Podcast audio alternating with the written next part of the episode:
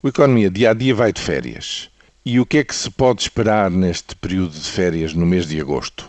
Bom, a 14 espera-se a primeira estimativa rápida do INE para a medição do comportamento da economia, ou seja, do produto interno bruto, no segundo trimestre. E há alguns indícios que podem levar à conclusão de que finalmente teremos um trimestre positivo em relação ao anterior, ou seja, que a economia se portou melhor do que no primeiro trimestre deste ano.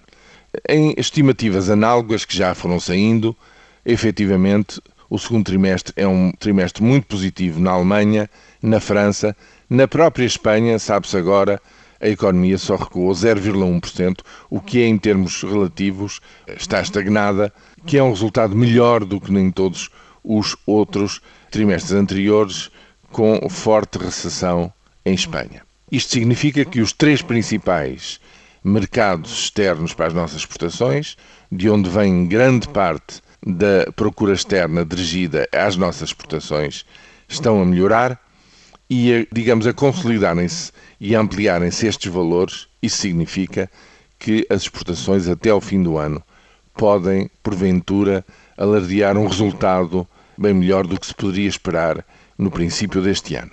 Veremos o que é que acontece e o que é que nos dizem esses dados.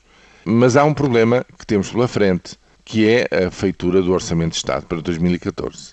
Se se concretizarem as medidas de corte na despesa que constam na carta de compromisso e de resposta para que pudesse ser fechada a sétima avaliação da Troika, bom, essas medidas são fortemente recessivas e já não é uma nem duas, são várias vozes que se conjugam a dizer que essas medidas são suficientes para voltar a lançar a economia na recessão, ou seja, no fundo é um golpe numa uh, tentativa de viragem económica ainda muito frágil que nós estamos a viver nestes dias. Em qualquer caso, veremos o que é que essas negociações nos dão na oitava e nona avaliação em setembro.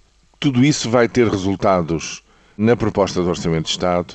Veremos o que é que se passa a nível europeu e que margem de manobra existe para poder escalonar o que tiver que ser feito por mais tempo e para já, eh, enfim, com algum ceticismo, como reparam, resta-me desejar àqueles que vão de férias umas boas férias e aos que ficam a trabalhar um bom mês de trabalho, despedindo-me até o próximo mês de setembro.